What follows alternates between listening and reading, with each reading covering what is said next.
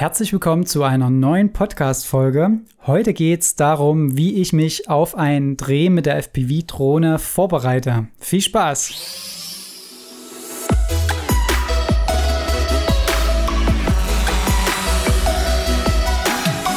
Genau, also heute geht es darum, wie ich mich darauf vorbereite für Drehs, wenn ich gebucht werde, beziehungsweise wenn ich mich auch für ein freies Projekt einfach dazu entscheide, FPV-Drohne zu fliegen. Also, ich habe das Ganze äh, versucht in fünf Punkte zu unterteilen. Zum einen Punkt 1, also ich nenne jetzt erstmal grob die Punkte, damit du schon mal einen Fahrplan hast, wo das Ganze hingeht. Punkt 1 ist das Setup kennen. Kenne dein Setup, kenne dein, deine Tools. Punkt 2, wo ist das Ganze? Also wo findet das Ganze statt? Punkt 3, welche Shots sind geplant? Punkt 4, Routinen bei der Vorbereitung. Ganz wichtiger Punkt. Punkt 5 und auch damit der letzte Punkt, die zusätzlichen Vorbereitungen. Also was kann man noch alles machen, unabhängig von den ersten vier Punkten.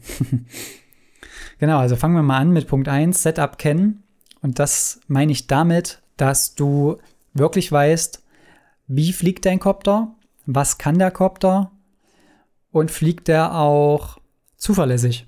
Ne? Das heißt, ich habe mir jetzt auch einen neuen Kopter gebaut und da muss ich natürlich auch immer wieder schauen, klappt das alles so, wie ich mir das denke?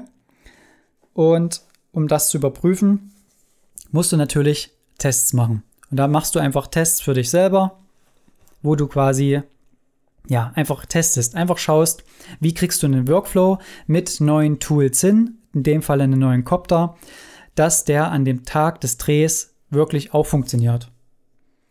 Also es geht wirklich darum, jeden Schritt wirklich zu kennen. Das ist am Drehtag, klar, man kann immer noch, wenn man nicht 10.000 Stunden schon damit gemacht hat, kann man natürlich immer noch mal ein paar Punkte haben, die noch nicht ganz klappen. Das ist ja völlig normal. Aber dass du zumindest schon mal weißt, der Workflow klappt. Ich habe jetzt zum Beispiel eine Naked GoPro mir rangebaut, die ich über eine Taste ein- und ausschalten kann, also dass die Aufnahme startet und wieder stoppt. Und da musste ich aber in einem bestimmten Zustand von dieser Taste starten, damit überhaupt der ganze Prozess klappt. Und das musst du natürlich auch wissen. Plus, jetzt ist auch digitales System dazugekommen bei mir. Also da muss man auch erstmal Vertrauen dazu gewinnen. Ne? Mit analog bin ich jetzt fast zwei Jahre geflogen, problemlos. Aber es ist natürlich doch nochmal ein anderer, ein anderer Punkt mit digital. Aber das ist ein anderes Thema. Äh, was ich damit sagen will, kenne dein Setup, mir wurde damals immer gesagt, trust your gear. Also umso besser ist es natürlich, wenn du das Ganze auch selber aufgebaut hast. Dann weißt du auch, was du für Fehler reingebaut hast. Oder eben, ähm, ja, einfach ein System, wo du weißt, dass es halt funktioniert. Ne? Das sind wirklich so die Punkte, wo ich sage, das ist wichtig. Und jetzt kommt Punkt 2 dazu. Und da fängt es jetzt langsam an, weil Punkt 1, das kannst du ja alles entspannt machen, beziehungsweise, ja, da hat man viel Zeit theoretisch vorher um das Ganze einzuleiten. Und jetzt kommt aber Punkt 2. Wo ist das Ganze? Das heißt, es wird schon konkreter. Ne, du musst jetzt also mal rausfinden, oder ich finde dann immer raus, wo ist das Ganze oder wo findet das Ganze statt. Und dazu kommt dann natürlich auch erstmal Punkt 1, brauche ich Genehmigung? Und wenn ich die brauche, hat eventuell der, ähm, der Produzent bzw. Ja, der Auftraggeber diese Genehmigung schon eingeholt. Oder muss ich mich tatsächlich, und das ist ganz oft so, selbst in die Spur machen und Genehmigung einholen? Das heißt, Grundstücksbesitzer, Naturschutzgebiete, Beämter, ähm, Behörden, äh, Ordnungsämter, gegebenenfalls die Polizei mit einbeziehen. Ganz, ganz viele Punkte sind da bei diesem Punkt Genehmigung mit drin. Das ist natürlich auch ein Thema, wo es natürlich auch um die Gesetzeslage geht. Da werde ich mal schauen, dass ich vielleicht in Zukunft auch noch mal eventuell sogar einen Rechtsanwalt reinkriege. Wenn ihr zu diesem Thema wirklich speziell mal eine Folge haben wollt mit einem Rechtsanwalt, dann schreibt mir das gerne bei Instagram. Schreibt mir da einfach eine DM und dann kann ich darauf eingehen und gegebenenfalls wirklich mal mit einem Rechtsanwalt explizit über das Thema EU-Thronverordnung, Gesetze, Haftpflicht und so weiter mal reden, um da wirklich eventuell, nicht nur eventuell, um da auch wirklich eine hieb- und stichfeste Aussage zu bekommen. Weil oftmals ist wirklich immer alles auf eigene Gefahr, eigene Gefahr. Also klar, Man kann vieles auch interpretieren.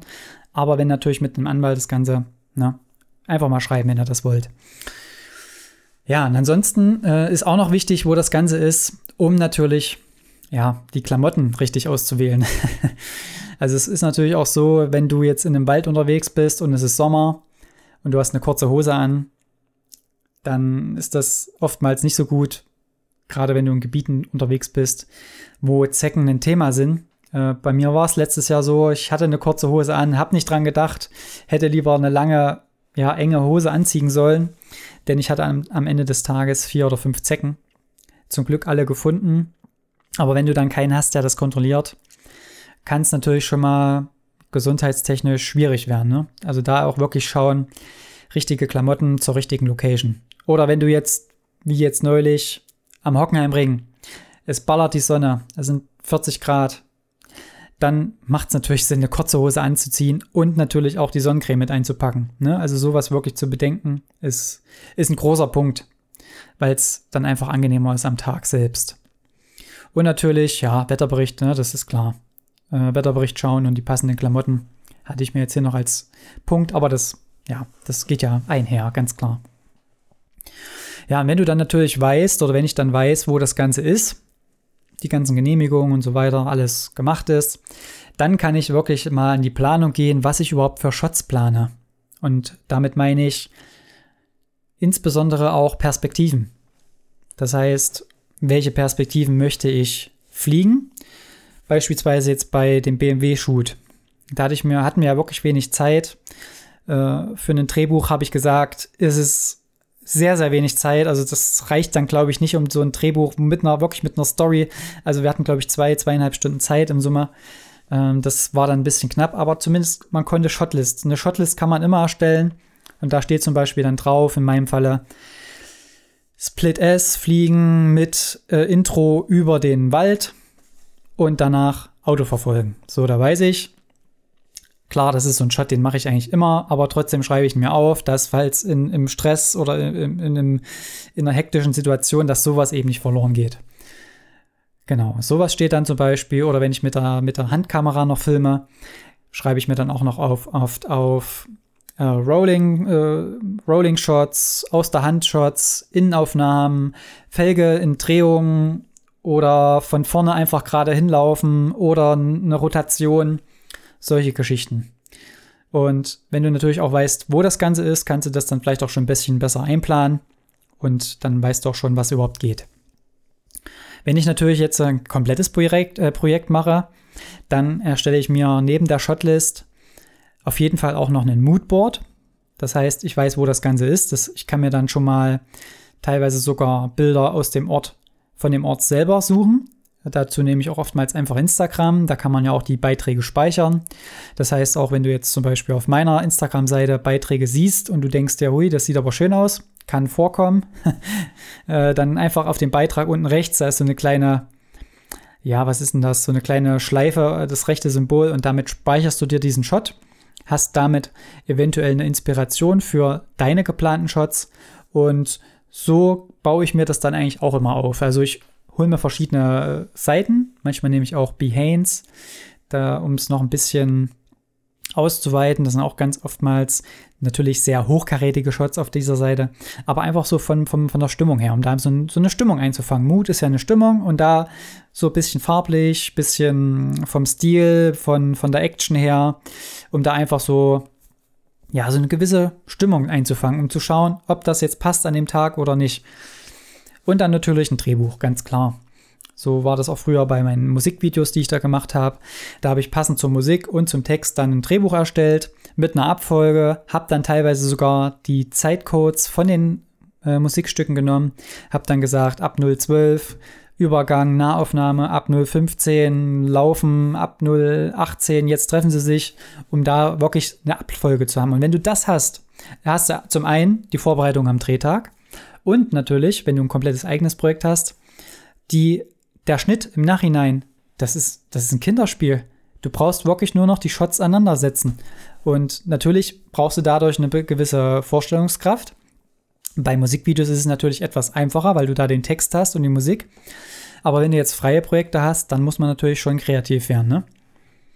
Aber das ist vielleicht auch nochmal eine extra Folge, wenn ihr da dazu Ideen habt, was ich euch vielleicht oder was euch interessiert eventuell, dann schreibt mir gerne auch da eine Nachricht bei Instagram. Und jetzt kommen wir zum Punkt 4 und das sind die Routinen.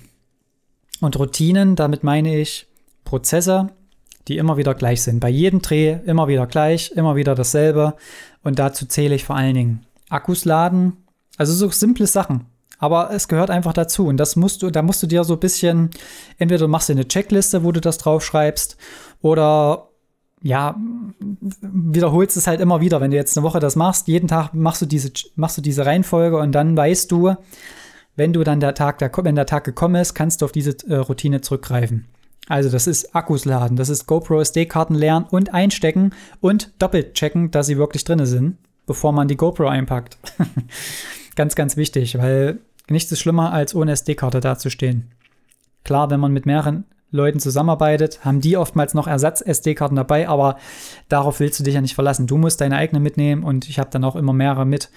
Und das in einem Case, wo die nicht wegkommen können. Ne? Ich habe da zwei äh, Objektiv, ähm, na, wie nennt sich's, Deckel. Also einmal von der Kamera den Deckel und einmal den vom Objektiv den hinteren Deckel und die passen ja dann wieder zusammen. Da habe ich meine SD-Karten drin. Genau, da auf jeden Fall Ersatz mitnehmen. Dann habe ich noch mit Werkzeug immer mit reinpacken. Da habe ich, und das ist ja dann auch immer am selben Platz im Rucksack. Das heißt, ich habe bei großen Drehs immer denselben Rucksack mit und diesen packe ich auch in der Regel immer gleich. Außer es sind nochmal spezielle Anforderungen, aber an sich ist der immer gleich. Dann habe ich noch einen Rucksack voll mit Akkus und gegebenenfalls, ja, mit einem Ladegerät oder solche Geschichten. Und dann zuletzt gehe ich dann immer nochmal durch im Kopf. Ich, ich versetze mich in den Drehtag hinein. Da musst du natürlich auch der Typ dazu sein. Ich bin jemand, der mir das gut vorstellen kann. Und deswegen setze ich mich nochmal hin und gehe nochmal wirklich im Kopf den Drehtag durch und versuche wirklich bestimmte Situationen mir herzuleiten, um da vielleicht nochmal zu schauen, was ich noch brauchen könnte. Ja, es klingt jetzt blöd, aber so mache ich das halt. und da einfach schauen, was, was könnte noch dabei sein, was jetzt, was ich noch nicht eingepackt habe. Ja. Genau, also das ist eigentlich so Routine. Da, wie gesagt, wenn du jetzt noch am Anfang bist damit oder nicht ganz so oft das machst, dann ist vielleicht eine Checkliste ganz sinnvoll. Wenn du da eine Checkliste auch von mir haben möchtest, durchaus da auch gerne bei Instagram entweder unter einen Post oder direkt als DM mir schreiben. Genau, da kann ich sowas auch mal anfertigen und euch dann auch mal gegebenenfalls ja kostenlos zur Verfügung stellen natürlich, ne? Oh, genau, okay. Äh, dann kommen wir jetzt zum Punkt 5. Das sind die zusätzlichen Vorbereitungen. Also alles, was jetzt noch zusätzlich dazu führt, dass das Endergebnis besser wird. Und da geht es vor allen Dingen auch darum, zum einen die Location kennen und die Location besser kennenlernen. Also das heißt, zum Beispiel, wenn man jetzt weiß, man dreht am Hockenheimring oder beziehungsweise in der Natur an einer bestimmten Stelle, dann kann man ja bei Instagram einfach mal die, den Ort eingeben und schauen, was andere schon gemacht haben. Da sind es manchmal, manchmal auch nur Fotos, um da einfach zu schauen, welche per Perspektiven funktionieren, welche Perspektiven gab es vielleicht noch nicht. Gibt es ja auch immer, gerade bei solchen Insta-Hotspots, die dann doch von allen Seiten theoretisch schon fotografiert wurden. Gibt es da vielleicht noch Perspektiven, die nicht ganz so oft genutzt wurden, ne? Da, das kann natürlich auch ein Punkt sein. Oder halt bei YouTube auch einfach schauen von der Location. Gibt es da eventuell gute Videos, wo man sich auch wieder dran langhangeln kann. Die kann man dann auch teilweise auch mit in eine Shotliste mit reinnehmen, um an dem Tag selbst, also am besten dann auch mit einer Zeitmarke, um da genau zu sehen, was es ist. Und da kann man dann an dem Tag selbst wieder drauf zurückgreifen. Ne? Und was ich jetzt zum Beispiel auch beim Hockenheimring gemacht habe, ist natürlich jetzt ein ganz spezielles Beispiel, aber das ein oder andere Mal gibt es ja tatsächlich auch die Orte auch in virtuellen Spielen. Also ich habe eine PS4 zu Hause und im Beispiel für einen Hockenheimring habe ich ja mit Formel 1 das Ganze einfach mal gezockt, bin da ein paar Runden gefahren. Natürlich nicht auf Zeit, denn ich wollte wirklich die Location checken und das in 3D. Wenn wenn das natürlich, vielleicht gibt es das ja heute auch als VR-mäßig, dann kannst du natürlich auch so einen Ort mit einer VR-Brille komplett erkunden und du kannst komplett alle Shots vorbereiten, die du machen willst. Klar, aus der Luft sieht es vielleicht nochmal anders aus, aber wenn du jetzt, sag ich mal, Fotograf oder Videos machen willst, dann ist das natürlich auch eine Variante, ja. Und da bin ich mit dem Formel 1-Ding rumgefahren und habe da schon so ein paar Perspektiven gedacht, die funktionieren. Und welche es geworden sind, ja, das hast du ja jetzt gesehen. Ich denke, das haben die haben sich am ehesten angeboten. Und ja, so ist das dazugekommen.